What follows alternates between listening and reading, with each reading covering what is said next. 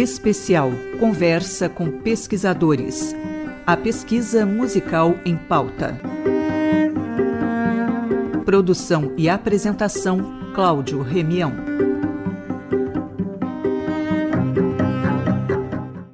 Olá, eu sou Cláudio Remião, do Departamento de Programação da Rádio da Universidade, e neste momento tenho a felicidade de dar início ao primeiro debate, conversa, deste especial que estamos apresentando hoje na emissora em razão do Dia Nacional da Consciência Negra, o especial Vozes Afro-Brasileiras. Teremos dois momentos de conversa, um com pesquisadores e um outro com compositores. Agora conversaremos com os pesquisadores, os musicólogos Jonathan Maximiliano do Carmo, de Minas Gerais, e Pedro Vacari, de São Paulo. O tema do debate, o embranquecimento histórico de José Maurício Nunes Garcia e a ambígua racialização do discurso musicológico brasileiro. Desde já agradeço também ao colega André Grassi pelo apoio na parte técnica. Sobre os nossos convidados. Jonathan Maximiliano do Carmo, natural de São João del Rei, Minas Gerais, participou ativamente da Orquestra Ribeiro Bastos e da Banda Teodoro de Faria. É bacharel e licenciado em música, com habilitação em trombone pela Escola de Música da Universidade do Estado de Minas Gerais e mestre em música pela Escola de Música da Universidade Federal de Minas Gerais. Atualmente, nessa mesma instituição, na UFMG, desenvolve pesquisa de doutorado a respeito da racialização do discurso musicológico brasileiro, com enfoque na História da Música Brasileira, obra de 1926 de Renato Almeida. Pedro Vacari, natural de São Caetano do Sul, São Paulo, tem diversos artigos publicados sobre o padre José Maurício Nunes Garcia. É bacharel em música, com habilitação em canto, mestre em música na área de performance e doutor em música, em musicologia histórica, todos cursos realizados pela Universidade Estadual Paulista Júlio de Mesquita Filho, a Unesp, onde organizou em 2019 a Jornada Internacional da Unesp. Integra desde 2008 o Coral Paulistano do Teatro Municipal de São Paulo e atualmente é o regente do coro da paróquia Cristo Ressuscitado. Jonathan e Pedro, sejam muito bem-vindos. É uma grande satisfação poder conversar com vocês. Desde já agradeço a participação e tenho certeza que teremos uma excelente troca de ideias. Faço a pergunta inicial partindo do título dessa conversa o embranquecimento histórico de José Maurício Nunes Garcia e a ambígua racialização do discurso musicológico brasileiro. Título esse que consiste na junção de dois temas, cada qual relacionado à pesquisa de vocês. Jonathan, o que é a ambígua racialização do discurso musicológico brasileiro? Pedro, o que quer dizer embranquecimento histórico de José Maurício Nunes Garcia? Pela ordem alfabética, comecemos com Jonathan.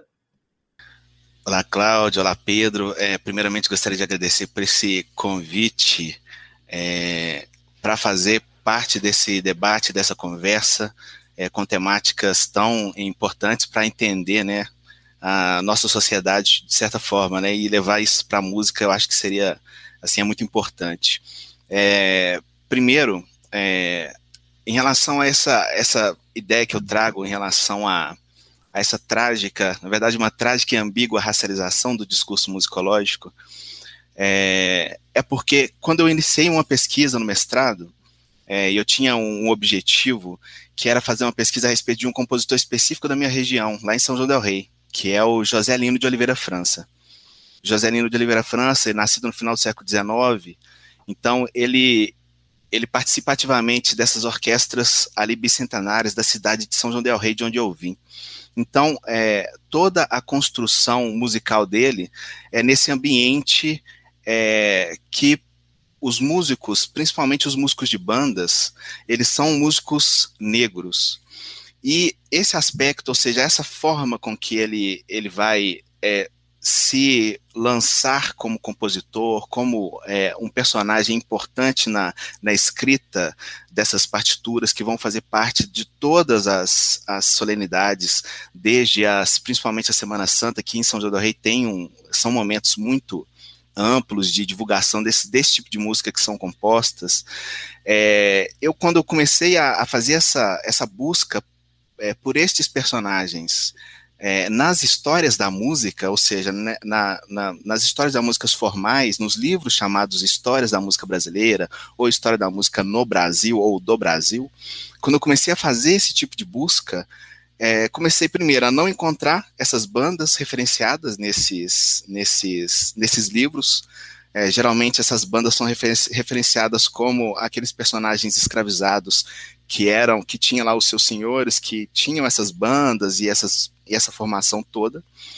Mas esses personagens eles não estavam nessas histórias da música. E aí isso começou a, a, a provocar uma forma de eu tentar encontrar esses personagens e na, na busca por esse personagem, que é um, um, homem negro no final do século XIX, no pós-abolição, quando eu comecei a buscar esse personagem dentro dessas histórias da música, eu encontrei o elemento racializante, ou seja, o elemento raça como construção e imaginação e conceituação e todos esses elementos é, raça e música perpassando a forma de contar uma história da música brasileira.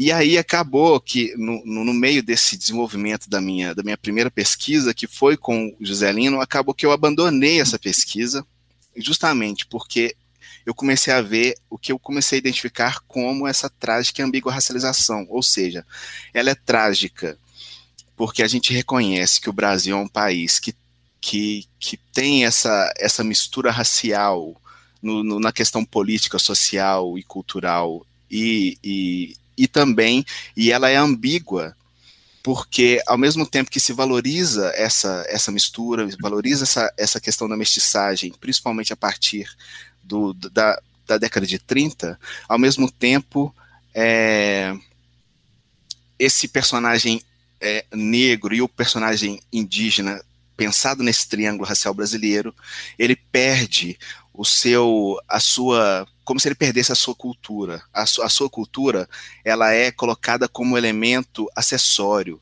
ela é colocada como, é, ele é colocado como contribuidor para uma uma, uma linha evolutiva, para uma, uma história da música que é contada a partir de uma estética da música europeia.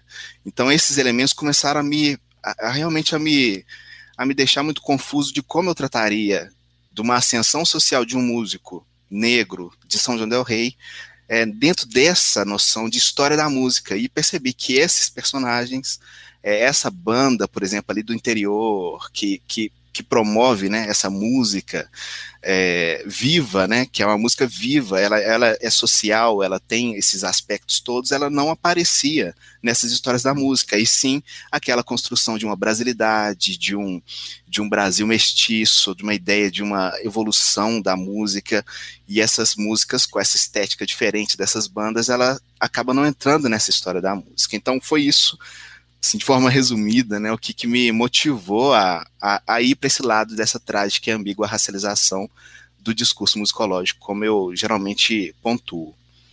Perfeito. Agora é só uma introdução para a gente uh, passar para o ouvinte o que nós iremos uh, abordar, né? E, Pedro, o que, que vem a ser esse embranquecimento do padre José Maurício Nunes Garcia? Esse embranquecimento histórico? Bom dia, Cláudio. Obrigado pelo convite. Uh, bom dia, Jonathan. Prazer estar aqui. E já senti vários pontos de convergência, de confluência. E a minha pesquisa partiu lá em 2017 uh, eh, a partir da, do embranquecimento do padre José Maurício Nunes Garcia e uh, a curiosidade que primeiro aguçou uh, o meu espírito foi que a, a, a principal iconografia a respeito do padre músico, do padre José Maurício Nunes Garcia, que viveu de 1767 a 1830, é aquela imagem conhecida da musicóloga, que está no livro da musicóloga Cleof Persson de Matos. Né? Tanto na capa, que tem um retrato bastante famoso, como dentro que há aquele famoso retrato pintado a óleo feito por seu filho, o médico José Maurício Nunes Garcia Júnior. E eu me perguntara como, como poderia, no processo de, de, de como é aquele processo necessário para tornar-se padre, eh, ainda no século XVIII, eh, e seus pais haviam se caracterizado eh, nesse processo de gênero como, entre aspas, pardos forros, ambos, né, tanto o pai, o tenente Apolinário Nunes Garcia, como a mãe, Vitória, foram caracterizados sob essa alcunha eufemística de pardos forros. E é, como poderia ele, sendo filho de pardos, né, conforme consta no documento, ele uh, ter essa figura nesse retrato principal que foi passado à historiografia durante praticamente toda a historiografia, ou seja, a historiografia sobre o padre José Maurício começa praticamente em 1836 com, com o escrito do Porto Alegre, Manuel Araújo de Porto Alegre, praticamente, e vai terminar apenas agora no século XXI, né? Ou seja, ela continua uh, em confluência. E como esse retrato, bastante divulgado e promulgado pela musicologia, ele aparece e mostra um José Maurício extremamente embranquecido, ou seja, os fenótipos, que são aquelas características visíveis, né, que difere dos genótipos que a gente não pode ver, eles estão, é, eles são de um homem branco ou embranquecido. É, então, todos aqueles caracteres como a textura do cabelo, dos, a comissura dos lábios e a epiderme, eles se assemelham e estão mais próximos de um homem branco ou o que é, convencionou se chamar de mulato, que depois caiu por terra esse conceito, obviamente, porque ele remeteria à cor de mula. Né? E mesmo Florestan Fernandes, na década de 70, ele ainda utiliza é, o linguajar remetendo-se a a mulato, ou seja, demoraria muitos anos para que a própria sociologia e uh, a própria história e a antropologia devolvessem a, ao negro a negritude, ou seja, uh, sem os pejorativos que a própria historiografia musical nos mostra. No entanto, a historiografia ela continuou por anos ainda denominando o padre José Maurício Nunes Garcia com o, com, uh, o eufemismo de mulato, de pardo, ou como Mário de Andrade, que também era negro, não devemos esquecer, ele coloca em Música Doce Música que uh, o José Maurício seria um moreno escuro, em filho de branco. Lembrando que não há nenhum registro de que Apolinário, o tenente Apolinário, que era seu pai, fosse efetivamente branco, certo? E comparando, inclusive, eh, os retratos do padre José Maurício com o de seu filho, o médico já referenciado aqui, José Maurício Nunes Garcia Júnior, que era é, fenotip, fenotipicamente negro, né? Você vê que os traços são negros, é, é meio improvável que o José Maurício fosse o que denominaria-se à época um mulato, né, entre aspas.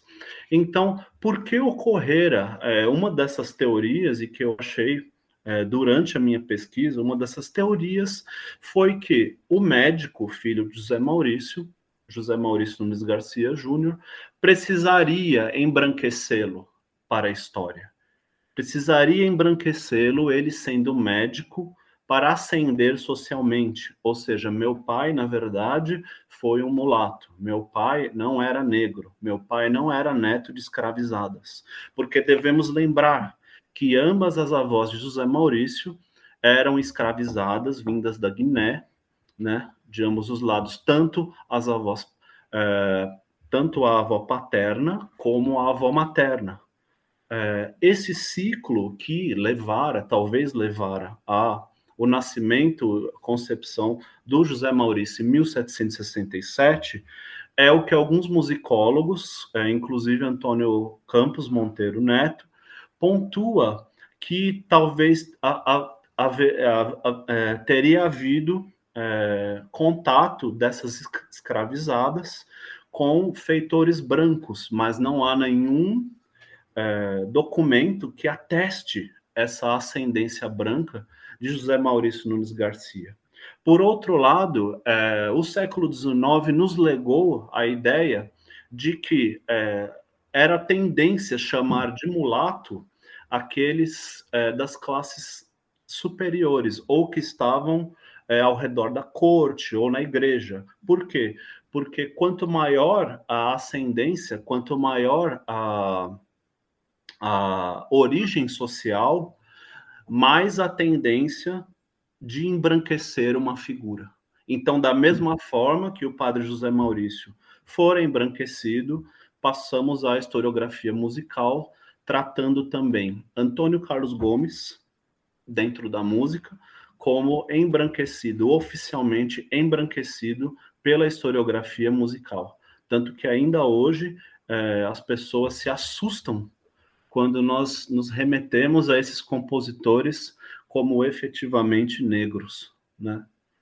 E interessante que no caso do, do Carlos Gomes, é, o que a gente é, costuma ver é a tentativa de é, relacionar ele a, um, a uma origem indígena, né?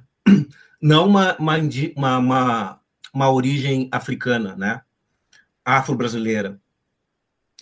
E aí a gente percebe como é difícil isso, né? Como é complicado. E no caso do, do padre José Maurício, a gente tem a, a, a pode traçar um paralelo com o de Machado de Assis, né, na literatura. E diante disso, eu acho que os ouvintes conseguiram perceber como duas pesquisas diferentes meio que uh, se voltam para um mesmo tópico, né? Para o mesmo para o mesmo assunto, para o mesmo tema, né? Que é essa questão de como é difícil uh, é complicado ainda essa questão da, da afrodescendência, né, de compositores brasileiros que têm uh, antepassados uh, africanos, né, e que são também, a gente poderia chamá-los de afro-brasileiros, né, como é o caso do José Maurício e também do Carlos Gomes. Para a gente seguir a, a, essa conversa, eu acho que seria interessante ouvirmos agora uh, duas composições, sobretudo do José Lino de Oliveira França, que eu acredito que os ouvintes não conheçam muito, né? José Maurício já é mais conhecido. Agora, José Lino de Oliveira França, eu acredito que eu acho que vai ser a primeira vez que a gente vai tocar aqui na rádio. Então, nós iremos ouvir agora uh, duas obras, o Sanctus e o Benedictus do Requiem, de José Maurício Nunes Garcia, né, uma obra longa, a gente vai tocar só essas duas partes. E os intérpretes são Rosimeire Moreira, soprano, Gilzane Castelã, contralto, o nosso Pedro Vacari, que está aqui conosco, tenor, Jonas Mendes, baixo, Delfim Porto, órgão, e o coral paulistano sob a regência de Maíra Ferreira. Trata-se de uma gravação muito recente, foi uh, realizada agora em 2 de novembro deste ano. Depois nós iremos ouvir a Melodia Fúnebre, de José Lino de Oliveira França, uh, tendo como intérprete a Companhia dos Inconfidentes, sob a regência de Marcelo Ramos. Uma gravação extraída do CD Marchas Mineiras para a Banda.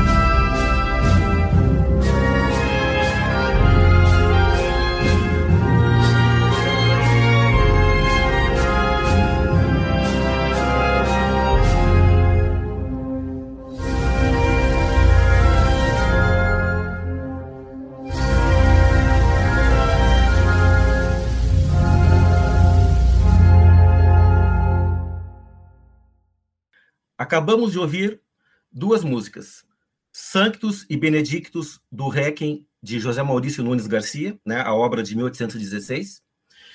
E tivemos como intérpretes dessa obra a Rosemeire Moreira, soprano, Gilzane Castelã, contralto, Pedro Vacari, tenor, Jonas Mendes, baixo, Delfim Porto, órgão, e o coral paulistano sob a regência de Maíra Ferreira.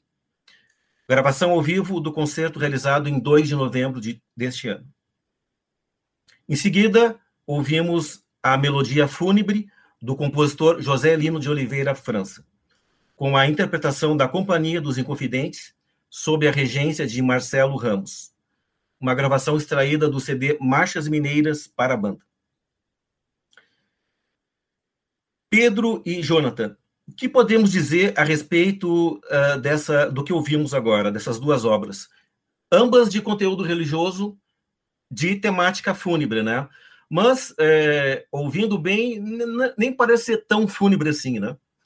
É, muito interessante, porque é, a temática, isso é uma coisa que eu ainda, é, eu ainda sinto um pouco de, de, certa tristeza de não ter continuado essa pesquisa, porque, de certa forma, a pesquisa, ela caminharia no sentido é, que eu gosto muito, porque em São João del Rei, provavelmente alguns ouvintes já devem ter passado por lá, é uma cidade que, no momento de Semana Santa, a gente considera a Semana Santa, mas a verdade, desde o do período de quaresma, né, é, a atividade musical ela começa a ficar muito efervescente na cidade.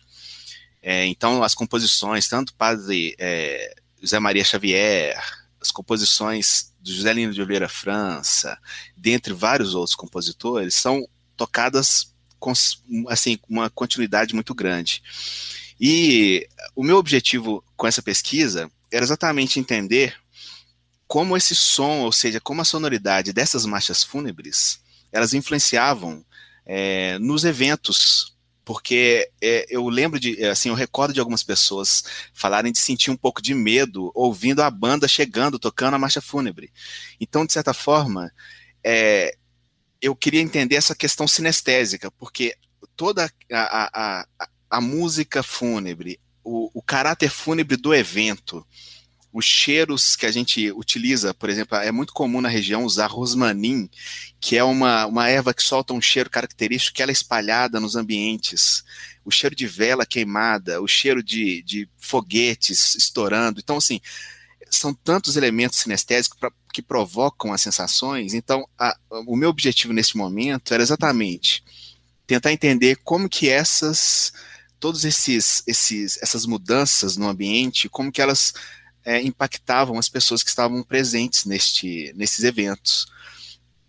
E, e, desde garoto, quando eu comecei a tocar na banda, comecei a tocar na banda Teodoro de Faria em São João del Rei, em torno do, de 1997, 98, assim, garoto, 14, 13, 14 anos. É, eu sempre gostei muito das marchas do Joselino, porque elas tinham elementos diferentes. É claro que assim, as marchas elas geralmente são construídas em três partes, tem uma parte inicial, uma central e uma final. Elas são tocadas repetidas assim, tem marchas curtas de de dois, dois, dois trechos de 16 compassos. Essa marcha é um pouco mais longa, a temática dela é diferente, a introdução é mais livre. As bandas geralmente tocam essa introdução dessa marcha mais livre, elas, eles não tocam pensando num pulso fixo, é como se fosse um, uma grande fermata ou um, um apiacere, sei lá.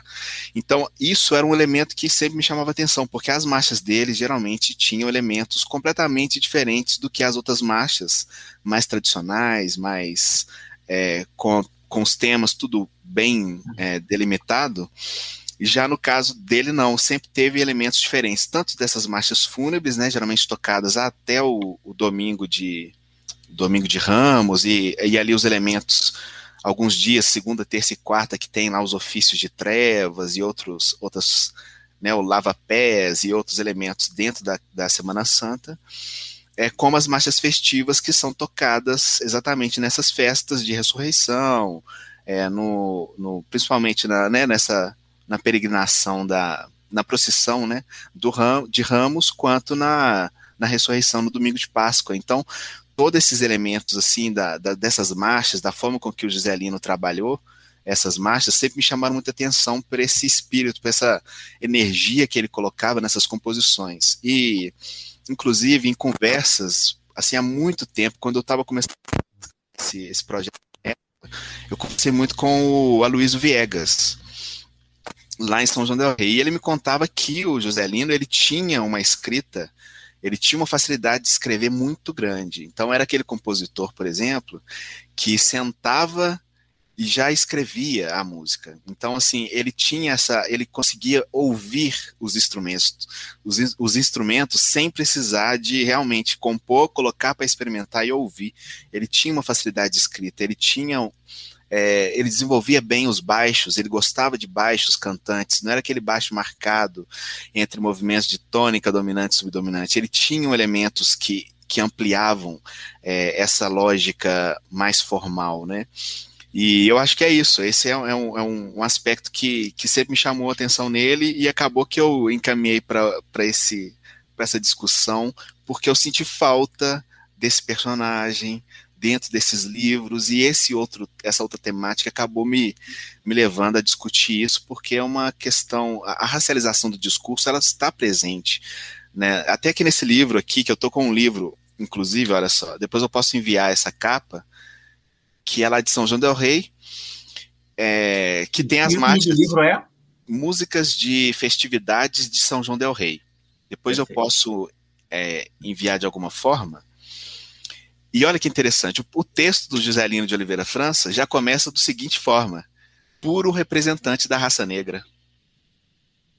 Esse é o texto, como ele começa. Então, assim, de alguma forma, é, essa temática da racialização, ela, ela está presente. A gente, quando a gente começa a observar, começa a ler, começa a olhar para isso é, na história da música, e, é, ela so, sobressai, ela, ela, você consegue ver os fios onde estão, esse, onde estão esses discursos é, racializantes dentro da, da, da, história da música. Então foi isso que me chamou a atenção, mas eu acho que o Joselino, ele, em breve, assim, um futuro próximo, quem sabe eu retomo e vou tentar essas questões da estética, da estesia, e que eu gostaria muito de aprofundar. Então, Pedro, uh, o que, que, poderíamos falar a respeito do Hacking de José Maurício? E aí, tanto partindo do, do ponto de vista do pesquisador, como do intérprete, né? Claro. É, então, só queria colocar uma questão, uh, é, colocando, corroborando um pouco o que o Jonathan disse é, além e do que a gente conversou há pouco, além disso, não sei se vocês têm conhecimento de um artigo relativamente recente, se eu não me engano, 2013, é, que chama The Black Beethoven, ou seja, o Beethoven negro. Sim. Que, inclusive, é, eu fiz um, uma, um capítulo na minha tese de doutorado, trata justamente sobre isso, que o Beethoven teria é, um pé na África, não só um pé, mas um corpo todo na África, né? Então, é, a sua ascendência moura, né, principalmente. Então, essa ideia do darwinismo social e da antropologia cultural, correntes é, ligadas ao determinismo científico do começo do século XX, elas podem ser completamente refutadas a partir uh, dessa questão, por exemplo, o que, que é o músico germânico e a questão do germanismo, como o Jonathan bem pontuou uh, há pouco, né? Porque que uh, desde na historiografia sobre José Maurício Nunes Garcia, por exemplo, desde Manuel Araújo Porto Alegre, em 1836, há uma crescente germanização dessas figuras, ou seja, e da figura do José Maurício tanto que ele alcunha o padre José Maurício de Mozart Fluminense, né? E, ao mesmo tempo, uh, essa questão que, que viria a despontar só mais de um século depois, uh, agora faço a emenda ao Requiem, né? Com o Beethoven negro. E, uh, inclusive, tem a, a, a máscara tirada em vida ainda do Beethoven, e você vê como ele tinha traços mesmos. E como, segundo inclusive o artigo de 2009 do Marcelo Azan, um grande musicólogo, em que ele trata a questão dos fenótipos como, na verdade, sendo banais, né? Você, é, é, que é a questão do racismo. Você julgar, discriminar por uma questão banal, ou seja, os fenótipos, uma coisa né, completamente é, banal e, enfim, não, nem, nem se deveria discutir, mas deve-se discutir isso. Inclusive, uh, quando a gente estava ensaiando o Requiem agora, a maestra gentilmente pediu para falar algumas palavras e eu fiz questão de pontuar: não, a gente deve discutir raça sim. A gente tem que discutir, né? Raça, racialização, inclusive neste momento tão tão sensível do nosso da nossa história, né? E bom, aí voltando, eu analisei é, o Requiem de 1816, lembrando que José Maurício tem muitas músicas, é, peças fúnebres, tem o Requiem de 1809, é, que é para órgão e coro também, e esse de 1816, é, a Cleof Person de Matos, ela se divide se ele teria escrito para a mãe, né, que a mãe falecera mais ou menos nessa data, também não tem um, uma data precisa, e ou se teria sido composto para as exéquias de Dona Maria I de Portugal, que também é, falecera por essa data, lembrando que há aquela velha controvérsia de que é, de Mozart e Salieri dos Trópicos, né, que Sim. seria José Maurício e Marcos Portugal, o compositor português que vem para o Brasil após a chegada da coroa em 1808, né? O Marcos Portugal chega aqui em 1811. Então, é, por que que se desenha na musicologia? Você pega todos os textos, todos eles traçam esse perfil do José Maurício, o padre resignado, que eles chamam sempre de mulato ou pardo, é, contra o Marcos Portugal, o branco português, e, interessantemente, todos eles é, remetem, aludem à morte dos dois, de ambos na miséria, em no mesmo ano, em 1830. Então, de nada serviu, né? Sim. Ter sido o, o, o, padre resignado ou o grande compositor da corte, que José Maurício também fora, né?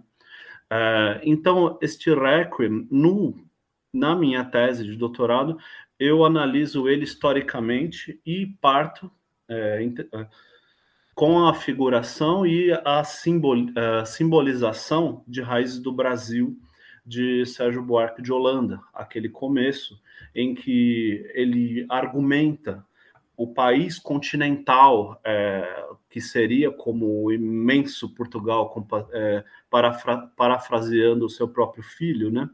E por que, que este país continental importou todas as atividades, as, uh, uh, os modos de viver, os modos, os costumes, uh, a língua né, e a própria estética e a cultura são todas importadas de Portugal, sem considerar as conformidades climáticas e, e as idiosincrasias peculiares nossas, né?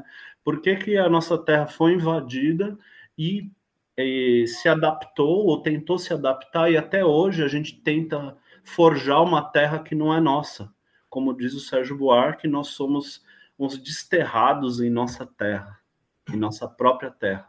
Então, essa é a questão, eu, eu analiso do ponto de vista da antropologia da música o Requiem, né?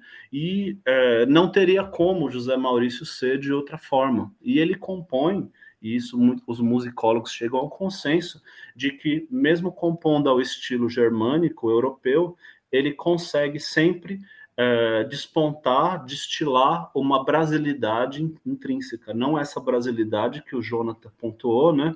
Que é a brasilidade dos anos 30, forjada e que tem a ver com a mestiçagem e com a famigerada democracia racial, que tentou se impingir é, a, a, a racialização no Brasil, como se aqui não houvesse conflitos raciais reiterando inclusive um artigo relativamente recente de 2017 do maestro Júlio Medalha, em que ele é, reitera que não há conflitos étnicos no Brasil. Né? Ele termina com essa frase. É, então, essa missa dos mortos, é, ela é muito simbólica, talvez seja a, a peça mais famosa do padre José Maurício Nunes Garcia, e incrivelmente ela conduz a sua última obra de 1827, a grande e, e esplendorosa Missa de Santa Cecília. Bem, vamos ouvir agora mais duas músicas. A modinha Beijo a Mão que Me Condena, de José Maurício Nunes Garcia, com Pedro Vacari tenor e Vitor Barbeiro piano, e a Marcha Lira São Joanense, de José Lino de Oliveira França, com a Companhia dos Inconfidentes, sob a direção de Marcelo Ramos. Beijo a mão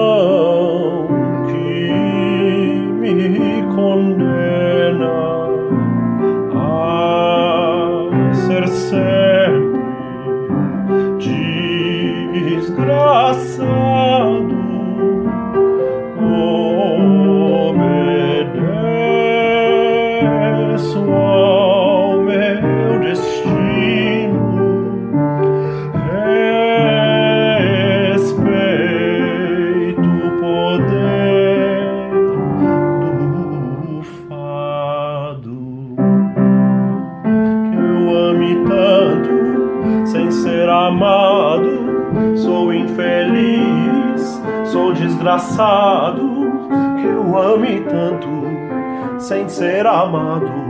Sou infeliz, sou desgraçado que eu ame tanto sem ser amado. Sou infeliz, sou desgraçado que eu ame tanto sem ser amado. Sou infeliz, sou desgraçado, sou infeliz, sou desgraçado.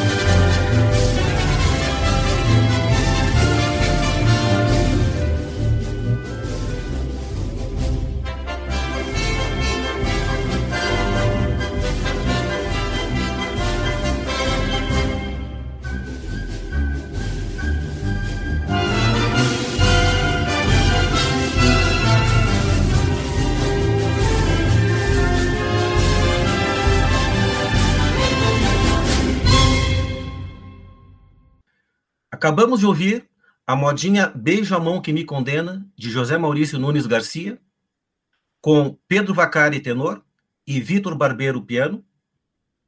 E também ouvimos a Marcha Lira São Joanense, de José Lino de Oliveira França, com a Companhia dos Inconfidentes, sob a regência de Marcelo Ramos.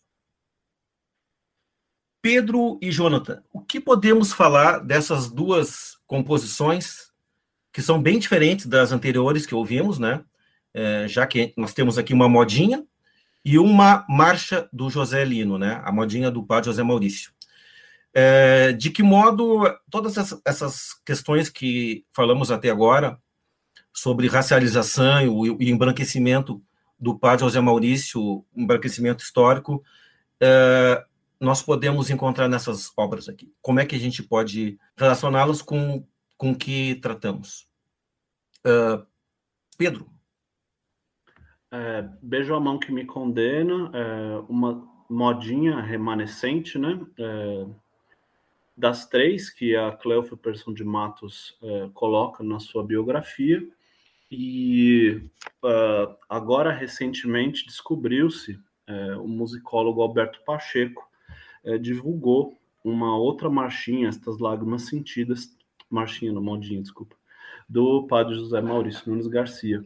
É, essa letra, inclusive, da de Beijo a Mão que Me Condena, é, Cleof coloca, a musicóloga, é, que é, não se sabe se, a, é, se, esse poema, essa poesia, esse, essa letra, seria do seu filho, José Maurício Nunes Garcia Júnior.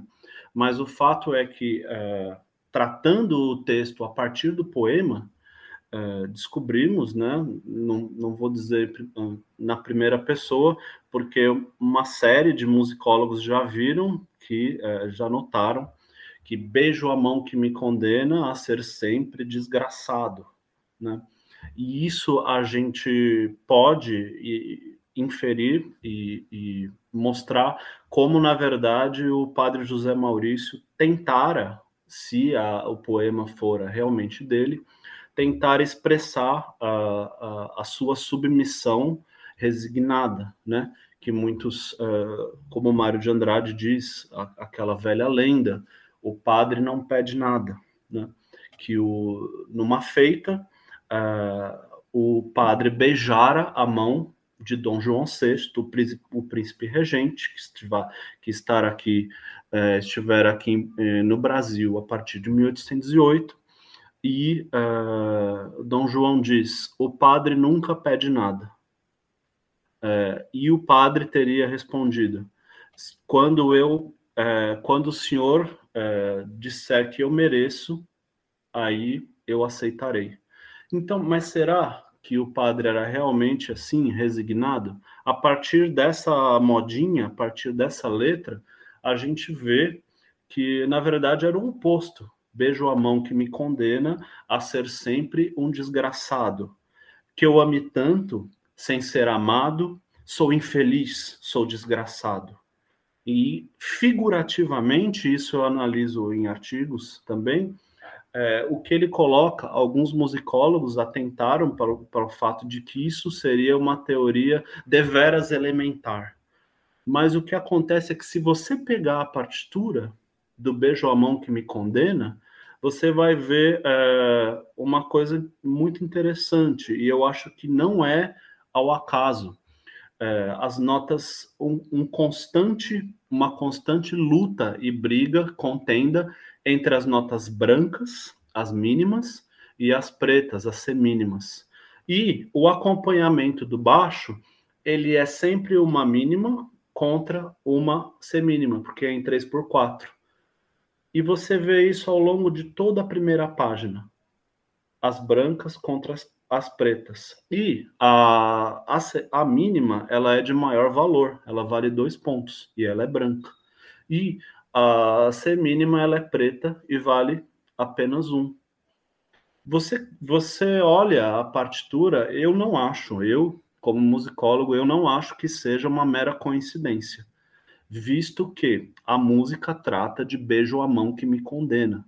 E ela é toda expressa em word painting, ou seja, ele pinta com as palavras a retórica. Então beijo a mão que me condena, condena é descendente, a ser sempre desgraçado. O desgraçado ele está escrito todo em ornamentação.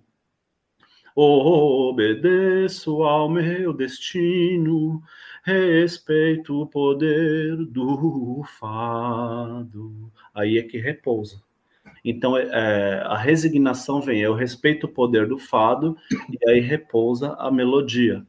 Mas, é, efetivamente, quem pegar, eu, eu, eu desafio o ouvinte a pegar, tem no, no Google, Beijo a Mão que Me Condena, e analisar esta partitura, porque realmente é, é interessante de ver esse jogo do colorismo que ele faz é, graficamente, no acompanhamento e na, na parte vocal também.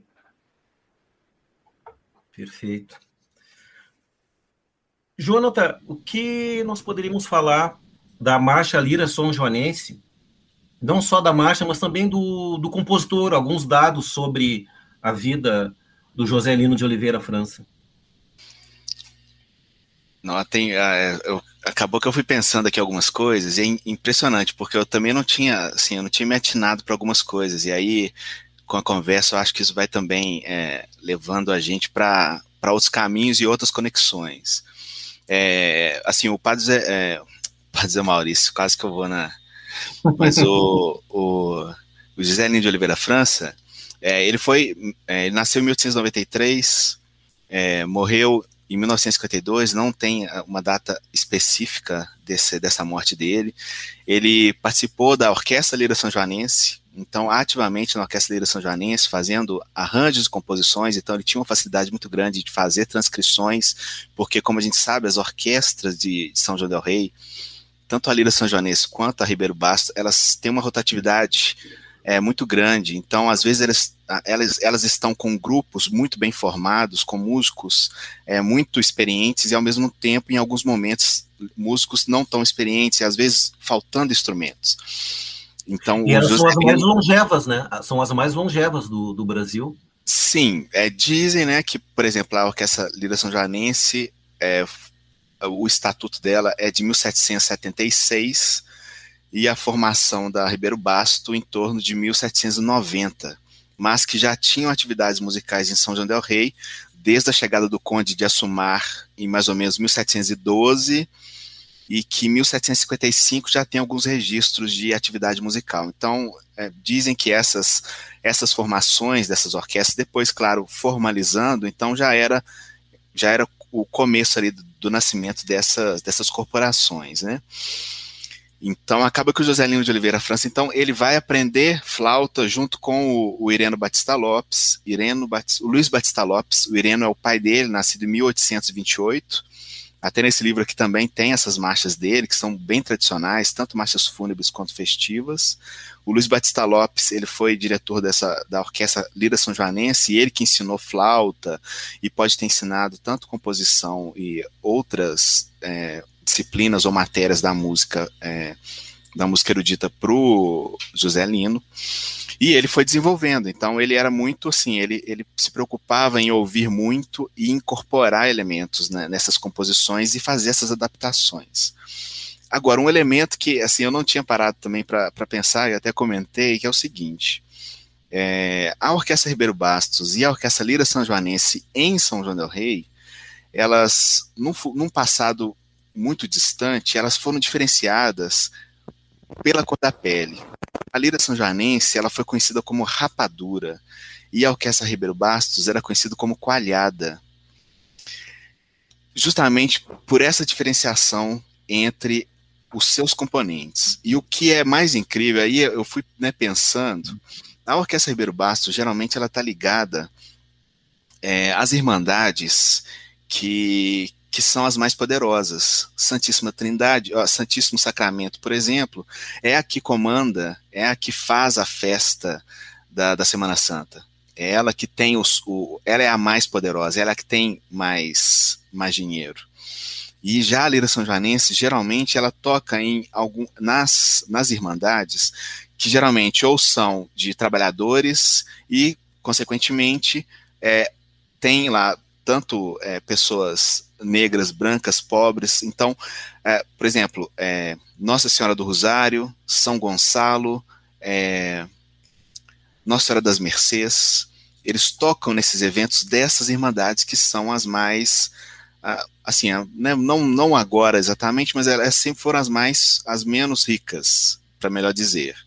Então, por uma coincidência, não sei também, isso teria que também desenvolver um pouco mais a respeito disso, mas é, é interessante observar como que, de certa forma, essa diferenciação, até o próprio José Maria Neves vai comentar isso, a respeito disso ter sido tratado num, num momento bem mais distante, até porque o próprio Ribeiro Bastos não era branco, é, então, assim, ele é o patrono da orquestra.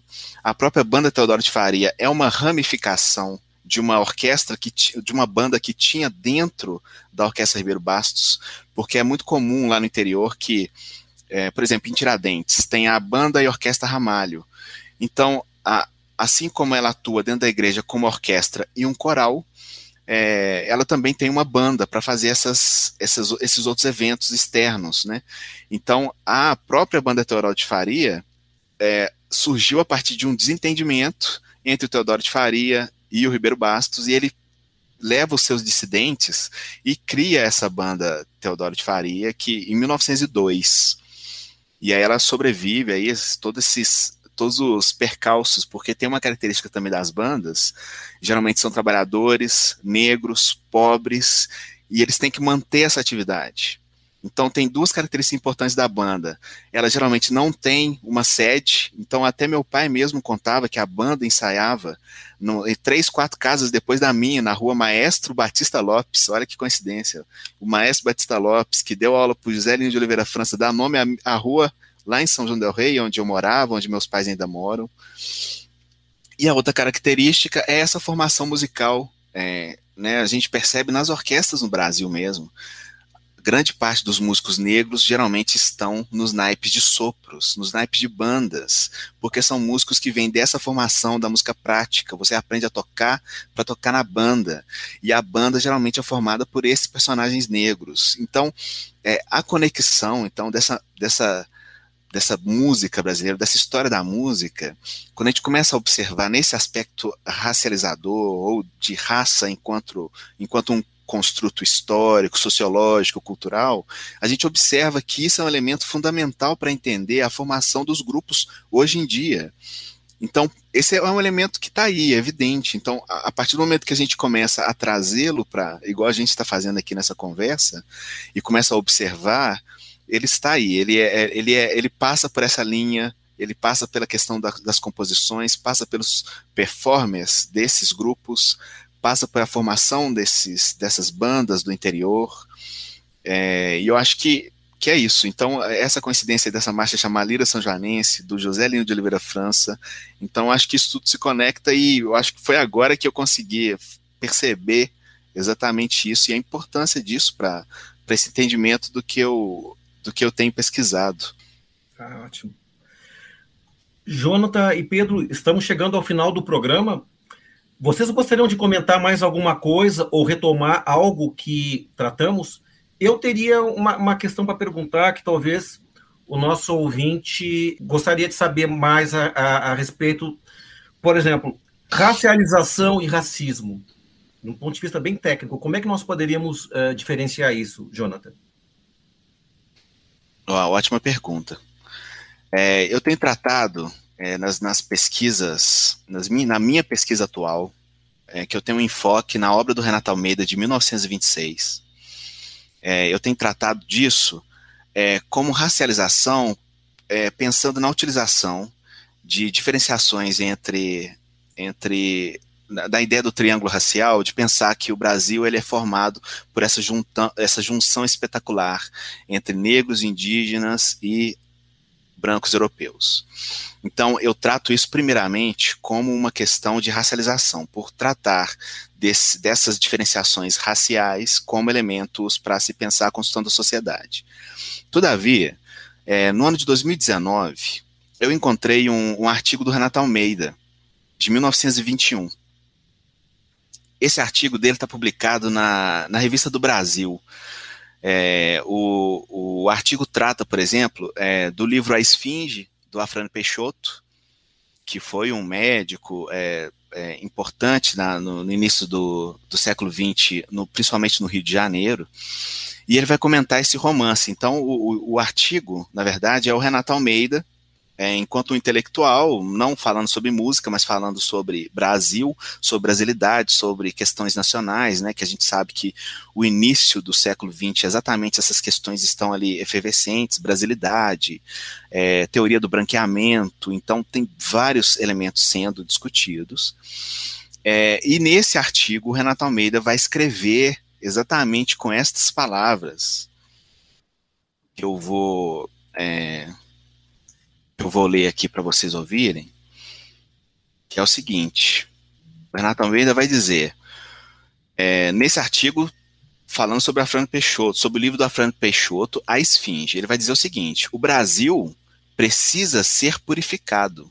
E a razão do progresso vir do sul para o norte é que naquela parte do país o sangue negro vai desaparecendo das veias brasileiras e uma raça que não guarda reminiscência da escravidão e de suas torturas, desponta cheia de fé e ingenuidade para a vida que adora.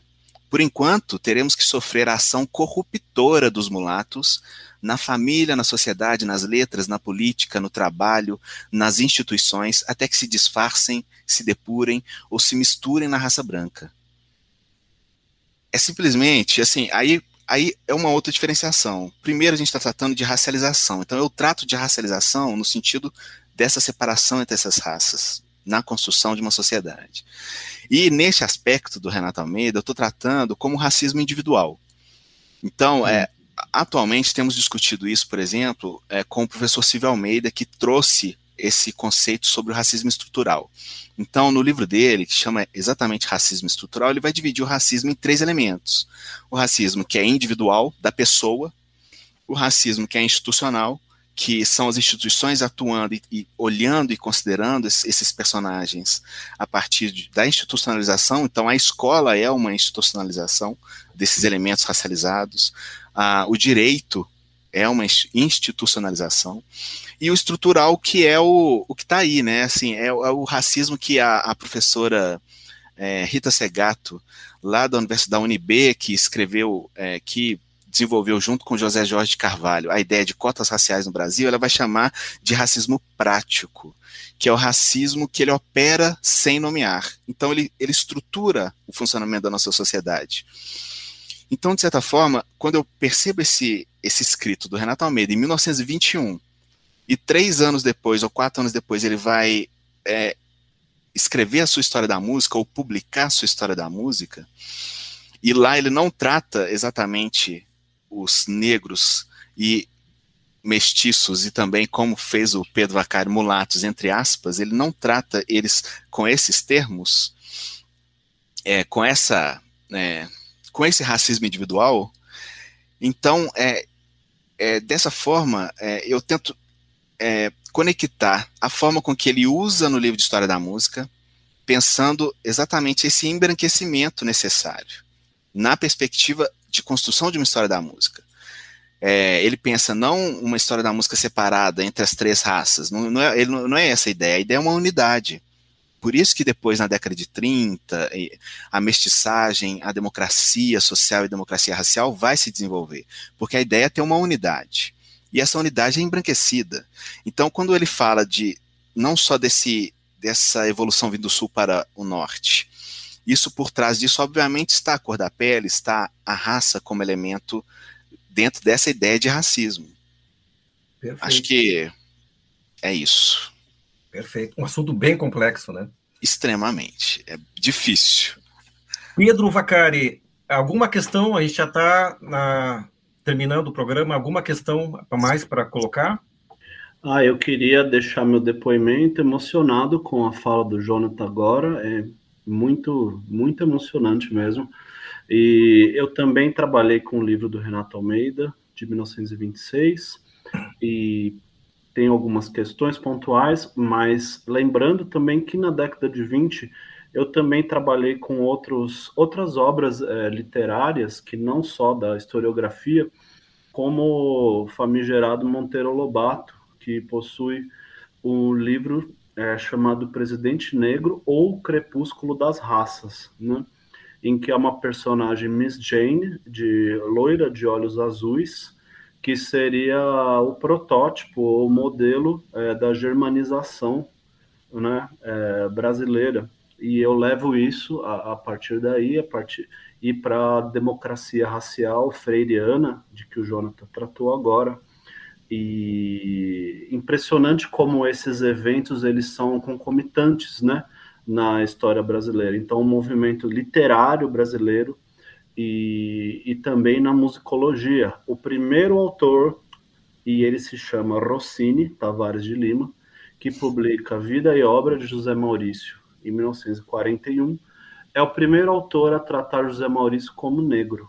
Ele chama ele de negro, e no prefácio, Braulio, Braulio Sanches é, é, coloca e, e, e pontua que José Maurício era preto, inclusive, utiliza o termo preto. É a primeira vez na historiografia em 1941. Nem Mário de Andrade, que era afrodescendente, o fizera até então. Então, é, muito emocionado mesmo com o depoimento do Jonathan, que obviamente é, possui aqui o lugar de fala e estou aqui aprendendo, né? E é muito, muito bonito ouvir e, e como a gente está tá, tá, tá sendo preterido neste momento histórico tão difícil, tão, tão beligerante, né, em que a própria em que a própria Fundação Palmares é, é completamente é, é acabada e, enfim, vamos ver, vamos deixar para o momento histórico, o processo histórico vai mudar com certeza.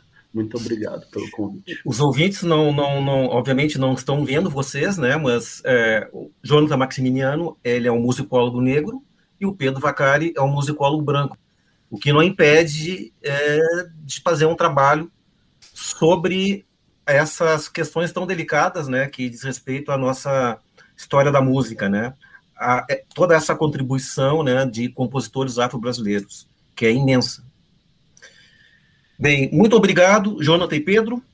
Acredito que o público gostou bastante da conversa que tivemos. E desde já deixo o convite para outros momentos de reflexão como esse.